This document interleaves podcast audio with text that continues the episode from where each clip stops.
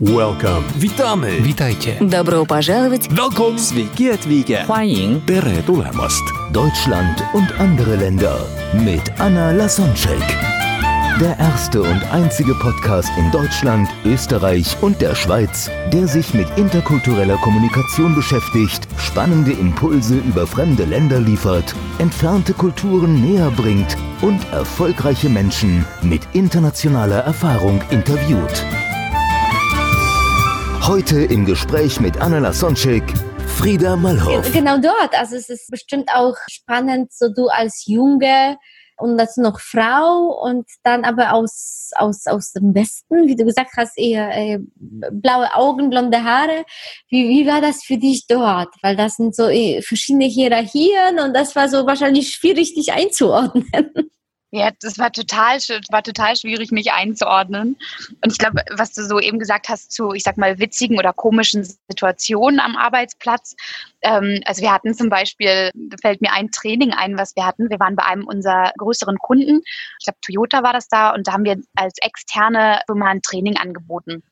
Und wir waren in diesem Trainingsraum und der Trainer hatte die Materialien vorbereitet hatte dann wie Stifte und Zettel und gab das der ersten Person in der ersten Reihe mit der Instruktion, was sie jetzt damit schreiben sollte oder machen sollte. Und was man irgendwie ja natürlich, also ich auch hatte ja noch nicht viel Auslandserfahrung, aber was man dann so halt in Deutschland erwarten würde, wäre ganz natürlich, dass sie einfach den Stift, die Stifte und die Zettel weitergeben und jeder anfängt, sich daran zu setzen und das zu schreiben oder die Aufgabe zu bearbeiten. Der Trainer gab das der ersten Person in der Reihe und dann mussten wir wirklich, musste ich wirklich hingehen und das bestimmt, diesen sechs Leuten in der ersten Reihe musste ich bestimmt drei oder vier sagen, okay, also die Anweisung wiederholen und sagen, bitte nimm ein Blatt und bitte gib es danach weiter. Und dieses, was für uns so natürlich ist, dass man das weitergibt, das ist, ich, also ich musste ganz explizite Anweisungen geben oder sagen, so jetzt ein Blatt nehmen, dann bitte an den Nachbarn weitergeben. Ansonsten hätten sie einfach wirklich ein Blatt genommen und dann, dann hätte der Rest da gesessen ohne Blatt und einfach gewartet. Ich glaube, so dieses wirklich ähm, ganz konkret und immer wieder sagen, was man gerne möchte oder was jetzt gemacht werden soll. Das musste ich irgendwie, oder das habe ich da auf jeden Fall im Arbeitskontext irgendwie viel, viel lernen müssen oder viel machen müssen, weil einfach sonst wirklich Dinge, also es gab einfach teilweise wirklich wenig, ja, selbstständiges Machen, ne? Sehr ja. anleiten, in wirklich, in wirklich komischen Situationen teilweise, ja, also, mhm. genau. Meinst du, es gibt etwas, was wir hier aus Deutschland von den Indern lernen können?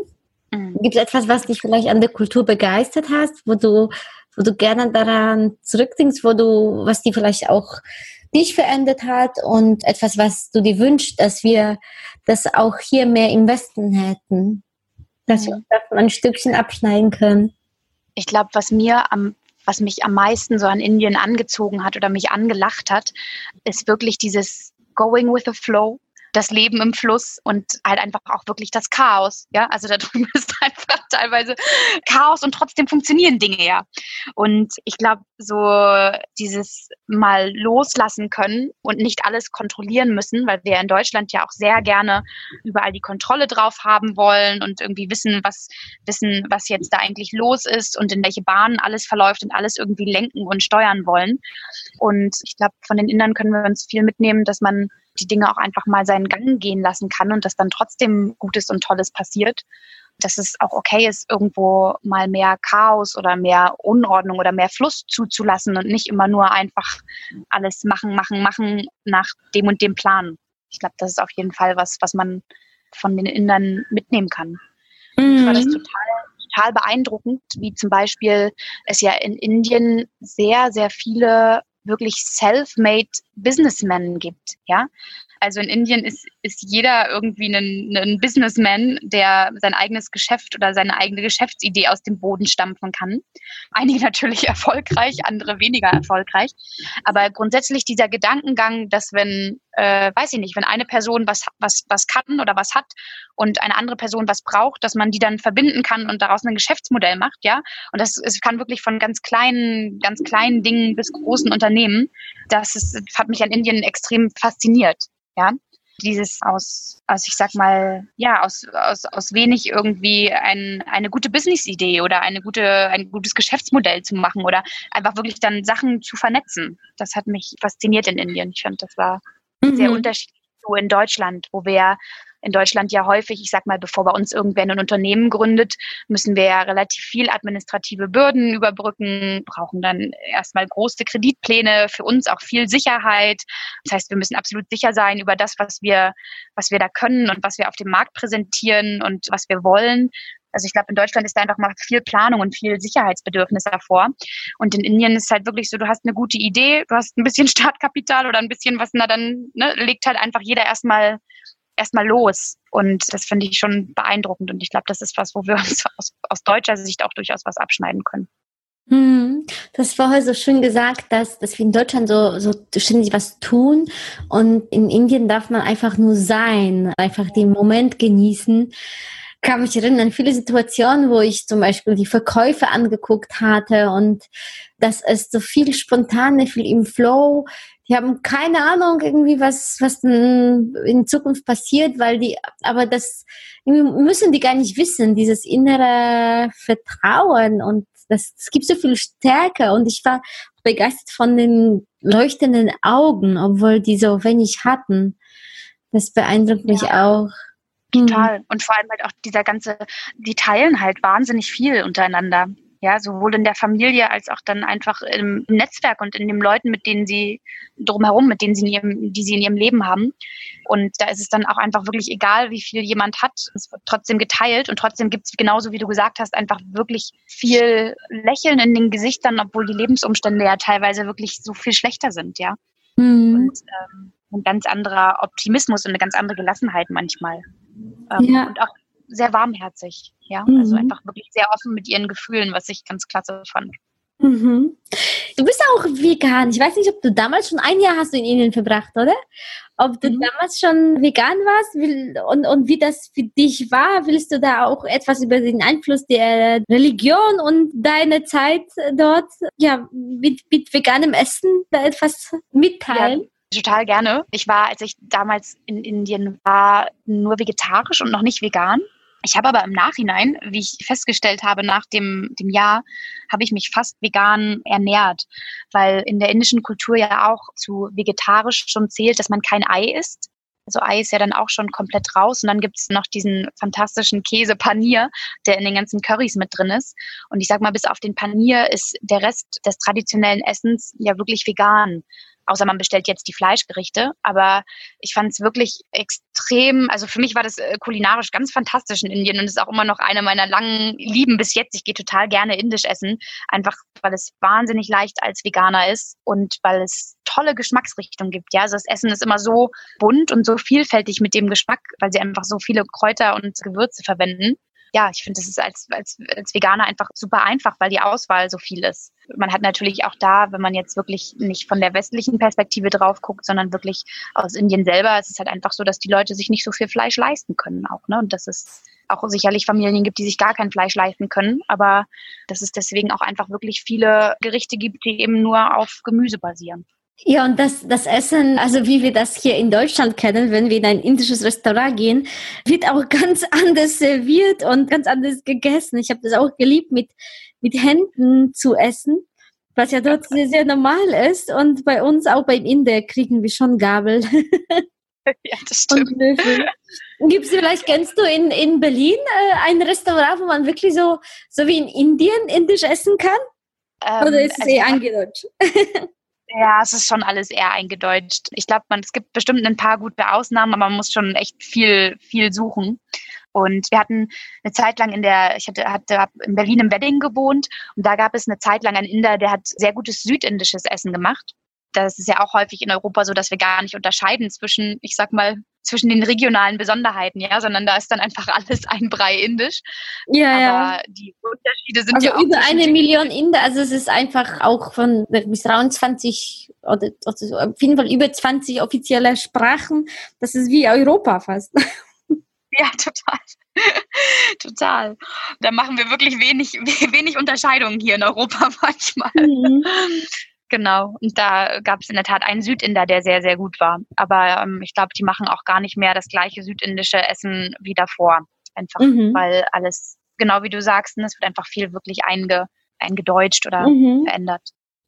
Und man ist halt auch wirklich, also ich weiß nicht, wie das für dich war, ob du es mal mit der Schärfe der indischen Gerichte in der traditionellen Küche aufgenommen hast, aber also egal wie lange ich da war und ich esse super gerne scharf, aber ich musste trotzdem auch immer noch sagen, dass ich es nur leicht spicy oder maximal medium spicy wollte, weil medium spicy dann schon hieß, dass ich, weiß ich nicht, 30 Minuten länger für mein Essen gebraucht habe, um es runterzukriegen. Also das ist schon nochmal ein ganz anderer Schärfegrad als den, den wir hier im indischen Essen gewohnt ja. Ja. ja, hängt wahrscheinlich auch mit der Hitze zusammen, dass es dann besser konsumiert wird. Ja, also die haben da eigene Philosophie, was die Gewürze alles bewirkt. Ja. Ja, schön. Ja, dann reisen wir dann weiter nach Spanien. Dort hast du auch eine interessante Zeit erlebt. Genau, in Spanien war ich, das war mein erster längerer Auslandsaufenthalt mit. Da war ich in Granada. Das liegt an. Ach, ich auch. Das habe ich eine Sprache. Ja? ja. Perfekt. Dann kennst du ja die schöne Alhambra auf dem Berg da. Oh ja, ja. Und die engen alten Gassen. Ach, es ist schon sehr schön. Total. Also vor allem dieser ganze Stein ist ja so, so weiß in diesem, ich sag mal, Altstadtviertel. Ich habe mal das Gefühl, man ist in so einer Marmorstadt, ja. Also weil es einfach so schön verziert mit den ganzen kleinen Details an den Häusern. Also ja, total schöne Stadt. Ja, was, was hast du da Spannendes gemacht in Spanien? Zu der Zeit war ich zum Spanien zum Studieren. Das heißt, ich habe wirklich ganz normal einen Erasmus-Aufenthalt da gemacht. Und es war auch mein erster wirklich längerer Auslandsaufenthalt. Was für mich damals wirklich schön war, ist, ich habe mich ich glaube, es war der Auslandsaufenthalt, für den ich mich am besten vorbereitet habe, weil es auch mein erster war. Und ich habe vorher extrem fleißig in der Uni Spanisch gelernt. Das heißt, als ich nach Spanien kam, konnte ich schon so ungefähr auf B1-Level Spanisch sprechen und habe dann dort auch direkt mit Spanischunterricht weitergemacht. Und das hat mir total viel gebracht, ja, weil ich einfach dadurch nicht nur die, Sprache wirklich gut gelernt habe, aber auch einfach dann viel mehr mit wirklich den, den Menschen aus Granada vor Ort Zeit verbracht habe und halt eben nicht nur, wie man das ja sonst manchmal von Erasmus kennt, mit den anderen Studierenden.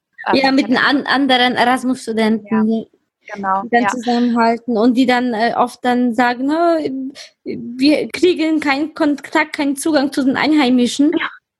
Äh, ja, sondern eher bei den, ja, ach schön. Ja, genau. Und die halt auch die ganze Zeit dann nur Englisch untereinander sprechen. Ne? Ähm, so, da kann auch dann nicht so viel Kontakt bei rauskommen. Aber äh, genau, von daher, das war halt echt super, super hilfreich. Auch wenn die Menschen in, in Andalusien ja ein wirklich super starken Akzent haben im Spanischen. Also ich glaube, oh, ja. vielleicht ähnlich ähnlich dem Bayerischen, äh, wenn man so nach Deutschland kommen würde. Das heißt, es war dann auch echt nochmal eine Herausforderung zu verstehen, okay, was möchten die Leute eigentlich sagen? Aber es war trotzdem total nützlich. Und ich war auch wirklich, manchmal so rückblickend, denke ich mir auch, okay, ich hatte irgendwie, es ist schon ein bisschen komisch, aber ich war auch wirklich streng mit mir selber, ja. Also ich habe in einer WG gewohnt mit einer Französin und einem, einem Österreicher. Das heißt, ich habe dann, ich sag mal, ne, was ich so an, an spanischen Freunde, Freunden hatte, die habe ich mir dann drumherum herumgesucht. Aber innerhalb äh, dieser WG haben wir wirklich nicht ein Wort Englisch gesprochen. Ähm, und wow. mit, dem, mit dem Österreicher habe ich auch, ich habe mit dem kein Wort Deutsch gesprochen. Ja, wir haben einfach die ganze Zeit auf Spanisch gesprochen mit dem Niveau, was wir dann halt, ich sag mal, gerade so als, äh, als Studenten hatten. Und ich kann mich noch erinnern, wie ich irgendwann zu Weihnachten dieser Österreicher einmal mit seiner Familie, zu seiner Familie anrief und mit denen telefoniert hat und ich dann den das erste Mal auf Deutsch sprechen hörte und mitkriegte, dass ich ihn überhaupt nicht verstehe, weil er natürlich mit österreichischem Akzent gesprochen hat. Aber das war wirklich, da waren wir auch echt, also da war ich, äh, waren wir wirklich relativ streng mit uns, äh, mit uns selber, aber dadurch hat man eben halt auch wirklich mit der Sprache dann richtig viel mitgenommen und dann halt auch später dadurch, dass man die Sprache fließender kann, halt auch einfach viel besser und leichter Zugang gefunden zu den Leuten da. Ja, ich, da erinnere ich mich an mich selbst. Ich habe das ähnlich in Deutschland gemacht, bis ich dann für mich entschieden habe, dass ich Deutsch kann, wollte ich auch nicht unbedingt Kontakt mit, mit polnischen Freunden haben. Hier, weil einige fließen sich in diesen Klicken und ich habe gesagt, nein, ich will, ich will zuerst mal in die Kultur eintauchen und wenn ich dann Deutsch und Niederbayerisch verstanden habe, dann habe ich gesagt, okay, jetzt bin ich angekommen, jetzt kann ich mich auch äh, wieder mit Polen treffen. Ja, voll, weil es ist auch, also ich sag mal so, dieses wirklich Ankommen in der Kultur und wirklich andocken, das ist ja auch echt harte Arbeit. Ja, also wenn man ja. irgendwo dann wirklich alleine ist und erstmal kennenlernen muss, okay, wie läuft das hier alles? Man hat vielleicht noch keine Familie oder keine Freunde da. Oder eben so wie du, wenn man bewusst sagt, nee, jetzt noch nicht, sondern ich lerne irgendwie erstmal alles hier kennen und bringe erstmal mein Deutsch auf ein gutes Level. Das ist ja einfach wirklich ja auch ein langsamer Prozess. Ja, es geht ja nicht einfach so nach zwei Monaten und dann, dann weiß man, wo alles ist und wie alles läuft, sondern das braucht auch einfach echt immer ein bisschen Zeit und vor allem viel naja, ich finde schon, also für mich war es schon die Male dann auch einfach harte Arbeit, wenn man irgendwo richtig ankommen möchte. Ne? Man muss mhm. ja auch ein bisschen so loslassen von dem, was man selber für richtig hält oder gut kennt und ja, dann halt auch. Ja, was, was waren die größten Herausforderungen für dich in Spanien? Hm, die größten Herausforderungen. Ich glaube wirklich so am Anfang auf jeden Fall den Alltag auf Spanisch zu meistern. Mit Siesta? mit, ja, mit Siesta. Die Siesta, die geht ganz gut auf Spanisch, aber so wirklich halt auch so organisatorische Sachen, ja. Also am oh Anfang, wenn man ankommt, muss man ja erstmal so viel Sachen machen. Man muss äh, ja eine Wohnung finden, dann passiert das alles auf Spanisch. Ja, man muss mit den Vermietern reden auf Spanisch. Dann hat man, weiß ich nicht, braucht man vielleicht einen, einen Handyvertrag und muss das irgendwie auf Spanisch regeln. Oder man braucht äh, Busfahrkarten und muss das irgendwie alles erstmal auf Spanisch kaufen. Und wenn man natürlich am Anfang steht und ich war also und, und halt einfach noch nicht so viele Sprachkenntnisse auch hat. Also das war für mich auf jeden Fall wirklich dieses ganze dieses ganze Paket an erstmal ankommen und Dinge organisieren auf der Fremdsprache mit fremden Leuten, das war auf jeden Fall für mich einfach vorher herausfordernd. Also okay. Das also das heißt jetzt in, in, in Polen, in Krakau, obwohl du jetzt kein, also kein Polnisch sprichst, ist es einfacher für dich. Vielleicht, weil du schon erfahren bist. Und so diese. Ich glaub, ja. innere Ruhe hast, es klappt schon, ja. Ja, total. Äh, natürlich total viel innere, mehr innere Ruhe. Ne? Oder ich sag mal, wenn man nicht das erste Mal im Ausland lebt, dann, dann ist man ja auch einfach auf manche Sachen besser vorbereitet. So. Und mhm. dann habe ich jetzt hier auch das große Glück, dass ich sag mal, dadurch, dass ich für den Job hierher gekommen bin, wurde ich natürlich ganz viel beim Onboarding unterstützt mit allem, was man hier so administrativ machen muss. Mhm. Also es gibt zum Beispiel hatten wir hier für die ersten drei Monate, jeder, der von außerhalb kommt, hat von der Firma die ersten drei Monate eine Wohnung gestellt. Das heißt, es ist eine ganz lukrative Situation, in der man sich dann erstmal langsam irgendwie zurechtfinden kann. Und ähm, weiß ich nicht, so zum Beispiel in Spanien oder in Indien, wenn man dann gerade erst da ist und erstmal alles alleine organisieren muss, das ist schon, schon auch ein Unterschied, wie viel Unterstützung man da so hat. Jedenfalls mhm. für mich. Ich habe das irgendwie als, das, als herausfordernd erlebt. Ja, meinst du? was ich an den Spaniern sehr mochte, ist, dass sie so unglaublich lebhaft sind und so wahnsinnig gerne feiern und auch einfach draußen feiern und gemeinsam feiern und dass man wirklich auf der Straße so laut sein kann, wie man möchte. Es wird garantiert noch jemanden geben, der noch lauter, noch lauter spricht oder noch lauter lacht oder noch lauter ruft oder schreit. Und das fand ich extrem angenehm an Spanien. Also, ja. Das entspricht auch deiner Persönlichkeit. Du bist sehr, sehr extrovertiert, sehr lebensfroh. Vielleicht das hat mir auf jeden Fall sehr, sehr entsprochen. Ja, es gibt sogar solche Tests. Das, das kannst du dir auch machen, wo du dann deine Persönlichkeit und deine Vorlieben, mhm. persönliche Präferenzen mit den Werten und den typischen Verhaltensweisen aus einem Land vergleichen kannst, also aus allen Ländern der Welt fast, also über 100 Länder sind da. Dann kannst du sehen, okay, welches Land entspricht am meisten, was deine Persönlichkeit ist. das ist auf jeden Fall sehr gut, dass du das sagst. Da habe ich total Lust drauf, das zu machen. Ja, ich bin schon ganz gespannt, wie viel Prozent von mir Deutsch ist und wie viel Prozent nach Spanien auswandern will.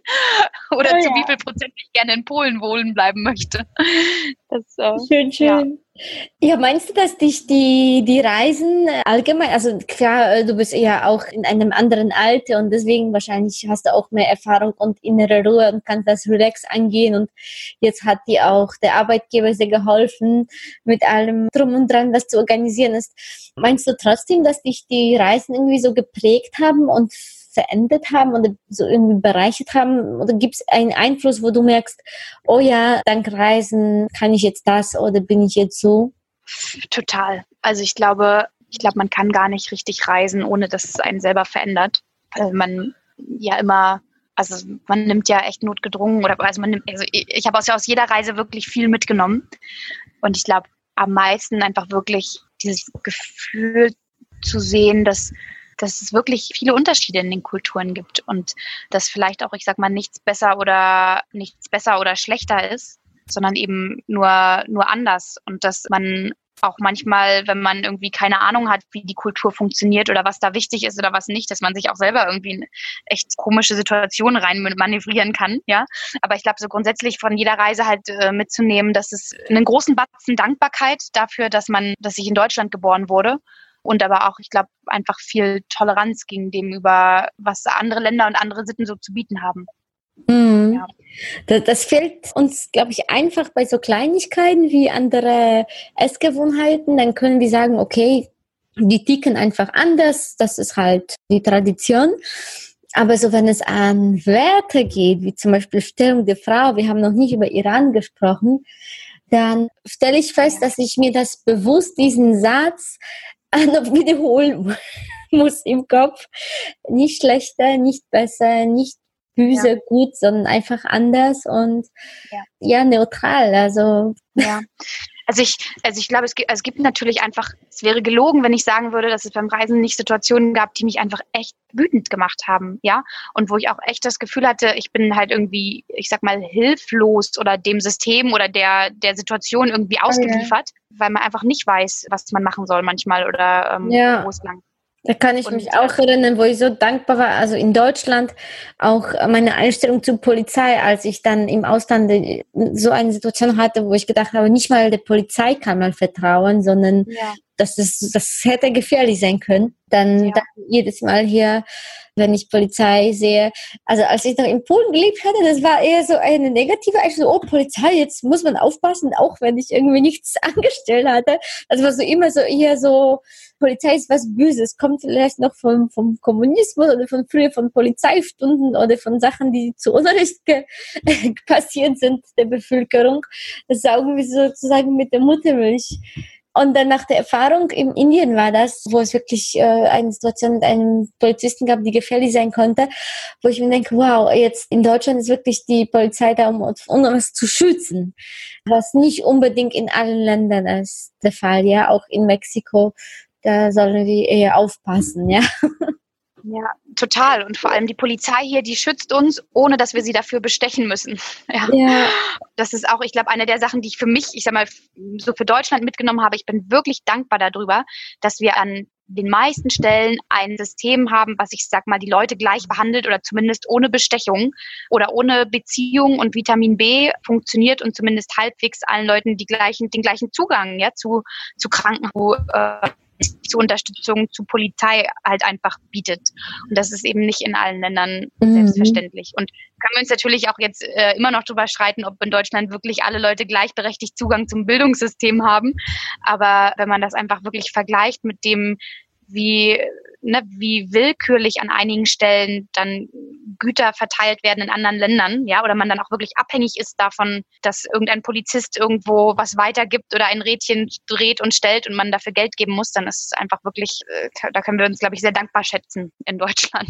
Hm, ja, ja, und nach jeder Reise, besonders wenn ich mich irgendwie so kurz, das dauert einfach meistens nur ein paar Sekunden, weil ich dann das schon kenne und mich schnell beruhigen kann und so diesen Knopf umschalten kann. Aber auch wenn ich etwas so überrascht bin, dann ist es etwas, was ich merke, um dann noch dankbarer im Alltag hier in Deutschland zu sein. Also wir haben wirklich, teilweise es ist glaube ich, uns nicht bewusst, wie glücklich wir uns schätzen können im weltweiten Vergleich. Ja. ja, schön. Wir haben noch gar nicht über Iran gesprochen und dann weiß ich, dass du da auch spannende Geschichten erlebt hattest. Was willst du teilen? Was sind die Bilder, die du bis, bis heute im Kopf hast aus der Reise? Und wofür kannst du vielleicht da auch dankbar sein? Ja, also im Iran ist es in der Tat so gewesen, dass mir auch manche Situationen im Kopf kommen, wo ich extrem wütend war. Ja, ich glaube, was also im Iran zum Beispiel ist es so, dass wir den den Monat, den wir da waren, wirklich komplett im Hijab gereist sind. Ja, das heißt, ich war mit einer Freundin unterwegs und grundsätzlich gibt es ja noch nicht so viele Rucksacktouristen, die im Iran unterwegs sind. Und wenn, dann sind es meistens Männer oder wenigstens Paare. Und wir waren halt wirklich zu zweit als Frauen unterwegs, was schon eine relative, ich sag mal, Rarität oder Besonderheit ist. Und wir waren wirklich die gesamte Wow, Reise. das habe ich mich nicht getraut. Spannend. Einfach, ja. nur, einfach nur Reise mit Rucksack, nur halt, ja, ein bisschen verdeckt in Iran. Okay. genau, ja. Also die, die, die Freundin, mit der ich gereist bin, die hat im Nordiran Familie, die sie schon sehr lange nicht mehr gesehen hat oder eigentlich noch nie gesehen hat. Und mit der wollten wir uns dann am Ende der Reise treffen. Und vorher sind wir halt eben durchs, durchs Land gereist. Und wenn man sich das so vorstellt mit dem, mit dem Hijab wirklich, das heißt, egal wo man in einem öffentlichen Ort ist, trägt man immer Kopftuch. Und man muss auch dafür Sorge tragen oder zumindest aufpassen, dass das Kopftuch nirgendwo hinrutscht, also dass die Haare wirklich verdeckt sind, ja. Genauso wie man eben dann äh, zum Hijab auch gehört, dass man eine Tunika oder ein Kleid oder irgendwas Lockeres trägt, was äh, auf jeden Fall wenigstens den Po bedeckt und so wenigstens bis zur Mitte der Oberschenkel geht, ja. Im besten Fall bis kurz über die Knie, länger geht ja sowieso immer. Und das war wirklich so eine andere Erfahrung, da vier Wochen lang drauf achten zu müssen und auch einfach dann wirklich zu merken, dass man an einigen Stellen, ja, ich sag mal, als Frau anders behandelt wird als, als Männer, ja. Dass wenn wir zum Beispiel, wenn wir noch jemanden Drittes mit uns dabei hatten, der ein Mann war, und wir haben, es fing beim Taxibestellen an, ja, dann wurde, wurde nicht mehr uns zugehört, wo wir hinwollen oder nicht mehr wir wurden gefragt, sondern immer automatisch die männliche Begleitung, die bei uns war auch wenn das genauso gut auch nur ein anderer, ein anderer Reisender war. Das sind einfach Sachen, wo man, ich sag mal, in dem Moment, wo man da reist, bin ich natürlich zu Gast da. Ähm, das heißt, ich habe mich bewusst dafür entschieden, mich der Kultur anzupassen und ich sag mal den Hijab aufzusetzen und mich ein Stück weit einzufügen. Aber das sind echt Sachen, wo ich mir gar nicht vorstellen kann, wie sehr einem das auch wirklich in seinem eigenen Selbstwert und seiner eigenen Selbstwahrnehmung ändert, wenn man das eben nicht nur für vier Wochen hat und nach vier Wochen kann ich das Kopftuch wieder runternehmen und mir eine kurze Jeans anziehen, wenn ich das möchte, sondern wenn das die Situationen sind, die ich, die, die meinen Alltag ausmachen, mein ganzes Leben lang. Ja, es verändert ja auch einfach wirklich das Bild von einem selber als Frau. Was kann ich eigentlich oder was kann ich nicht oder was sind meine Rechte? Und das schneidet wirklich so viel Autonomie ein und so, ja, in so kleinen Situationen, wo man merkt, dass es eben keine Gleichberechtigung gibt und zwar sowas von nicht.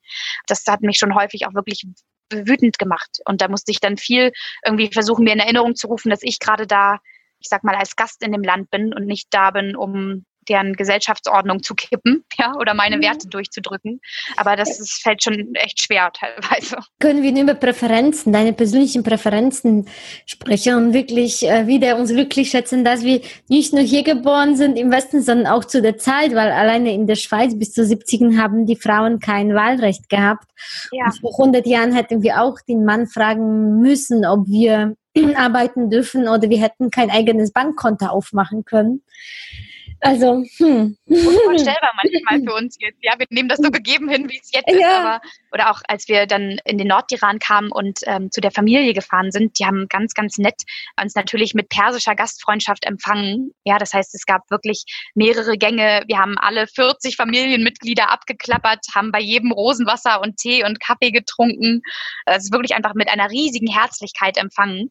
Und dann haben die ihre alten Familienfotoalben rausgeholt und haben uns gezeigt aus den letzten 50 Jahren, wie es der Familie gegangen ist und welche Bilder sie hatten. Und das war wirklich so also unglaublich für mich zu sehen, wie wir auf dem Teppich sitzen und da sitzt eine, ich sag mal, Frau, die ist jetzt vielleicht 50, zwischen 50 und 60 Jahre, komplett eingehüllt, ähm, nicht nur im Hijab, sondern im Chador, also komplett schwarz, von oben bis unten, nur das Gesicht ist frei.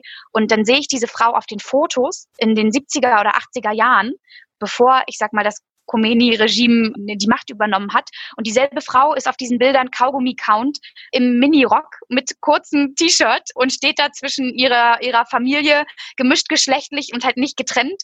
Ja, und es ist dieselbe Frau. Und das ist wirklich so, das hat mich so mitgenommen zu sehen, was innerhalb einer Lebensspanne an Veränderungen möglich ist. Und ich sag mal, diese Frau, die, die jetzt vielleicht 55 oder 60 ist, die ist ja noch in einem ganz anderen Land mit mehr Rechten für Frauen aufgewachsen.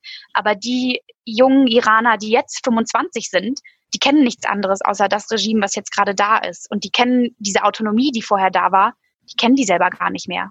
Und wie viel da wirklich innerhalb von, weiß ich nicht, drei Dekaden sich wieder zurückentwickeln kann und zwar, oder also für meine, meine persönliche Wertung natürlich, ne, zurückentwickeln kann, das hat, das hat sich, das hat mich so geschockt, ja. Also es hat mich, ich habe das gar nicht verstanden ich habe das gar nicht verstanden, wie das, wie es auch diesen Frauen jetzt gehen kann, die ja, ich sag mal, so viel weniger Rechte haben als vorher. Und wie das denn geht, wenn sie ihre Kinder in diesem Land großziehen und ihre Töchter in diesem Land großziehen und sehen, Mensch, meine Tochter hat eigentlich weniger Rechte, als ich damals hatte, als ich hier groß geworden bin. Ja, das ist mhm. ähm, irre. Ja, also das hat mich echt mitgenommen so. Ja, also was, äh, was, was können wir daraus machen? Also erstens Dankbarkeit zu verspüren, das wirklich zu schätzen.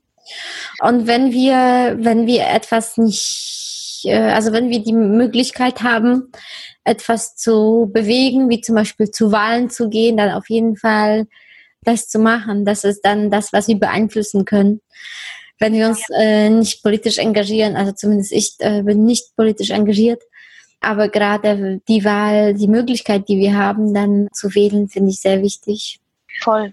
Und ich glaube, wenn man irgendwie von Reisen kommt und wirklich auch Erlebnisse mitbringt, dann führt einen das ja häufig an den Punkt, wo man sagen kann, okay, eigentlich wäre es gut, wenn man sich zu Hause wieder mehr engagiert. Egal, ob es politisches Engagement ist oder ob es Engagement ist für ein bestimmtes Thema, wie für Umwelt oder für Tierschutz oder eben einfach sozial engagiert. Ich glaube, das, das war zumindest für mich was, was ich aus den Reisen viel mitgenommen habe, dass man, dass man sich engagieren muss, wenn man irgendwie einen Beitrag leisten möchte und wenn man auch irgendwas verändern möchte in der Art und Weise, wie wir zusammenleben. Hm, und das hast du auch sehr schön gemacht, ne? im Ehrenamt für Obdachlose. Hast mir erzählt, sogar wöchentlich hast du eine Nachtbereitschaft gehabt. Ähm, ja. Wow, finde ich beeindruckend. Gibt es da auch etwas, was du, was du noch den Zuhörern zum Abschluss mitteilen willst aus dieser Erfahrung? Ja, ich glaube, also witzig, dass du sagst, aber du hattest es ja auch schon ein paar Mal aufgebracht. Ich glaube einfach dieses Gefühl von, von Dankbarkeit und dass wenn man, wenn es einem selber und das Bewusstsein darüber, dass es einem selber gut geht.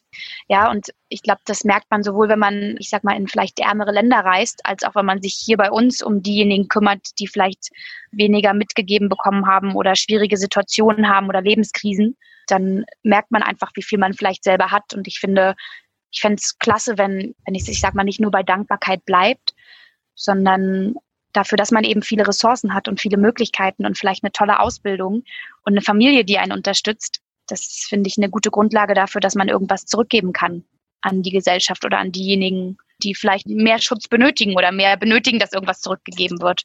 Ich glaube, dafür ist Dankbarkeit so das erste, das erste gute Gefühl. Und dann muss man irgendwie echt gucken, wie man mit dem, was man so als Privilegien vielleicht oder als Stärken mitgenommen hat, wie man damit, wie man das gut einsetzen kann für uns alle zusammen. Das würde ich mir jedenfalls hoffen. Ach, liebe Frieda, das war so ein schönes Schlusswort. Und ich bin dir sehr dankbar dafür, dass du sofort. Äh, Klingt jetzt wieder fürchterlich Idealist hier. Wie so eine Moralapostel am Ende, aber gut. Wir haben uns sehr im Business-Kontext kennengelernt. Da geht es um Zahlen und Zeit. Genau. Und, und Fakten und Entscheidungen. Und, und es ist schön, mal auch so deine Seele, wenn ich so sagen kann, kennenzulernen und das, was dich privat bewegt. Und es ist ein hervorragendes Beispiel egal ob Studium oder dann ja Praktikum in Indien, wilde Reise mit Rucksack in Iran oder jetzt auch in einem Land zu leben, wo du die Sprache gar nicht kennst und, und trotzdem äh, super glücklich und mit Ergebnissen zurechtkommst. Es ist, es ist eine Inspiration. Von daher freue ich mich, dass es solche Menschen gibt äh, und ich danke dir vom Herzen, dass du die Zeit genommen hast, hier deine Erfahrungen zu teilen. Ich danke dir sehr, sehr für die Einladung. Es ist, es ist wunderbar, mit dir zu sprechen. das bringt gute Laune. ja, von daher, liebe Zuhörer, ich hoffe, ihr habt auch die, die gute Energie von Frieda mitbekommen. Und wenn euch die Folge inspiriert hat oder gefallen hat, oder wenn ihr meint, dass es auch schön wäre, wenn andere es hören, dann freue ich mich natürlich riesig, wenn ihr die teilt auf Social Media oder persönlich über alle möglichen Kanäle, die ihr zur Verfügung habt, wie äh, Facebook, LinkedIn, Xing, WhatsApp, was auch immer. Vielleicht gibt es auch eine besondere äh, Person, wo ihr die, den Link dann teilen wollt. Dann freue ich mich riesig und natürlich auch, wenn ihr das kommentiert und bewertet, weil das hat zu Folge, dass folge auch anderen äh, Menschen, die potenziell darauf interessiert ist, dann öfters vorgeschlagen wird und das ist dann auch der Beitrag und das Zurückgeben für die Zeit, die, die wir uns jetzt gerade beide hier genommen haben, um die schöne Lebenseinstellung zu verbreiten. Danke nochmal, Frieda, und danke für das Teilen. Tschüss. Tschüss. Welcome. Witamy. Witajcie. Добро пожаловать! Welcome. Sveiki atvykę. 欢迎 Tere tulemast. Deutschland und andere Länder mit Anna Lasonczek. Der erste und einzige Podcast in Deutschland, Österreich und der Schweiz, der sich mit interkultureller Kommunikation beschäftigt, spannende Impulse über fremde Länder liefert, entfernte Kulturen näher bringt und erfolgreiche Menschen mit internationaler Erfahrung interviewt.